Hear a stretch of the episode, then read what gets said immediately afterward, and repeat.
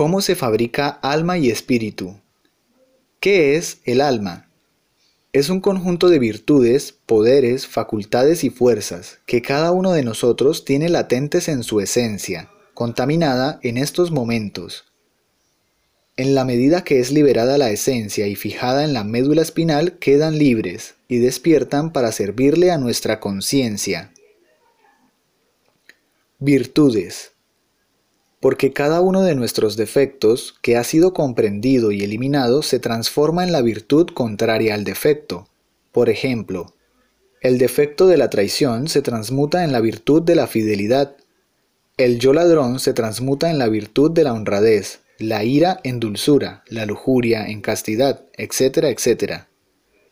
Poderes porque en la medida que el kundalini sube por nuestra médula espinal, creando cada uno de nuestros cuerpos, vamos recibiendo unos poderes. Ejemplos. Cuando se crea el cuerpo físico solar, recibimos el poder de gobernar a los gnomos y pigmeos. Cuando se crea el cuerpo vital solar, recibimos el poder de gobernar a las ondinas y nereidas del agua.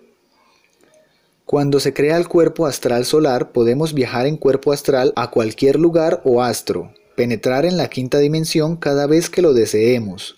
Recibimos también el poder de gobernar a las salamandras del fuego, etcétera, etcétera. Cuando creamos el cuerpo mental solar, podemos entrar al mundo mental cada vez que sea necesario, entrar en contacto con los silfos y sílfides del aire, recibir toda su sabiduría. Y el poder de gobernar a toda la naturaleza cuando queda creado el cuerpo de la voluntad solar, que nos permite crearnos hasta a nosotros mismos. Facultades. Porque en cada una de las iniciaciones se nos otorgan facultades que se encuentran latentes en todos los seres, pero que no las saben manejar. Estas facultades son la clarividencia, clariaudiencia, polividencia, oído mágico, presentimiento, telepatía, telemetría, intuición, la facultad de comunicarnos con los elementales de la naturaleza, etcétera, etcétera. Fuerzas, porque en la medida que el desarrollo psíquico se va dando, todas esas fuerzas se van integrando en torno a nuestro ser y podemos hacer cosas que ni mil hombres juntos las harían. ¿Cómo se fabrica el alma? El alma se fabrica trabajando en los tres factores, así.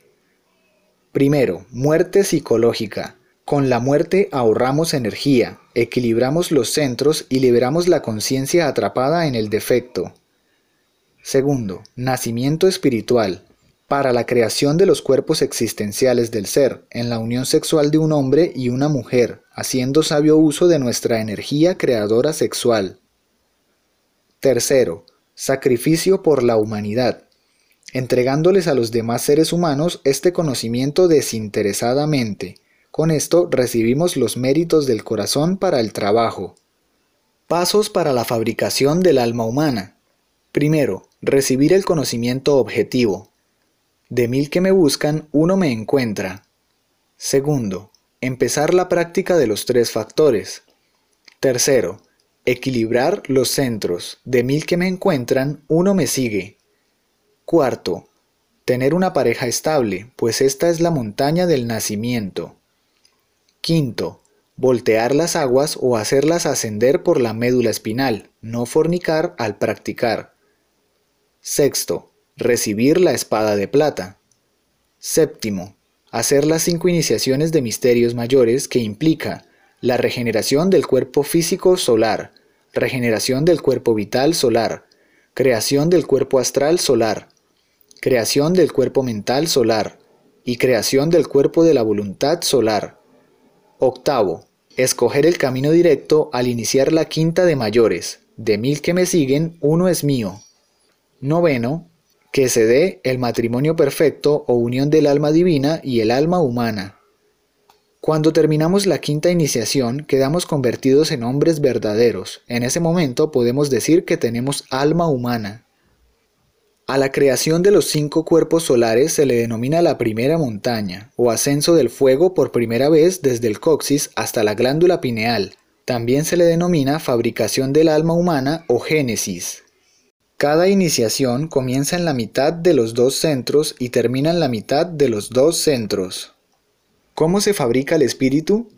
Cuando se unen las dos almas, la divina y la humana, queda formada la segunda triada, que es Atman, Buddhi y Manas.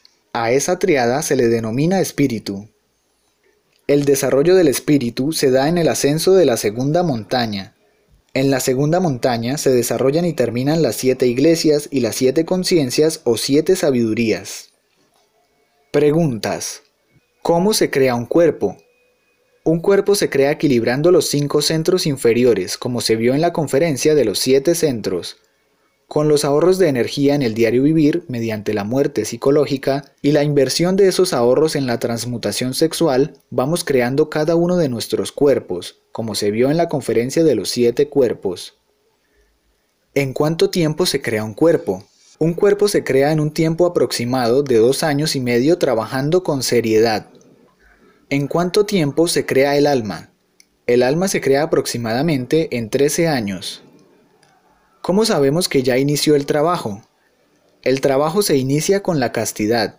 Es necesario comprender y eliminar al yo fornicario para poder prender el fuego, pues este defecto impide cualquier avance.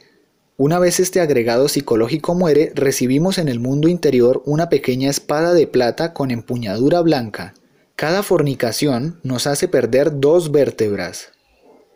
¿Se pueden crear cuerpos sin pareja? No. Fuera del sexo no se puede crear nada. Es necesario antes que todo conseguir una pareja que se encuentre interesada en este trabajo y que le tenga amor al trabajo sexual, pues este trabajo es muy serio y requiere continuidad de propósitos. ¿Se puede crear el alma estando castrado? No. Para poder crear el alma es necesario tener las glándulas sexuales en perfectas condiciones. La castración es un delito contra el Espíritu Santo, el Creador, un castrado no puede crear nada, tendría que regenerarse. ¿En cuánto tiempo se puede hacer la segunda montaña? Para hacer la segunda montaña nos dan mil años con el mismo cuerpo físico, al tomar la decisión del camino directo. Pero un iniciado puede hacerla en 20 años trabajando parejo. ¿Por qué de mil que buscan el camino solo uno lo encuentra? Por el karma. Muchos han tenido el conocimiento y lo han abandonado. Otros han traicionado a la Madre Divina, otros han cometido delitos contra el Espíritu Santo, otros son buscadores y no saben ni lo que buscan, y todos perdieron el derecho a tenerlo por varias existencias. ¿Por qué de mil que lo encuentran solo uno lo sigue? Vean, todos ustedes ya conocen qué es lo que deben hacer, pero una extraña fuerza no los deja comenzar el trabajo y se conforman con escuchar las conferencias. Durante algún tiempo estarán intentando hacer algo, pero el yo de la pereza y su personalidad los harán regresar a sus viejos hábitos. Si ustedes hicieran un super esfuerzo, ayudándoles a los demás, recibirían una fuerza que los impulsaría para arrancar en serio. ¿Por qué de mil que lo siguen solo uno lo logra? Cuando se llega a la elección de caminos, 999 escogen el camino del nirvana, traicionan al Cristo íntimo por temor a las dificultades de la segunda montaña, y solo uno se decide por el absoluto.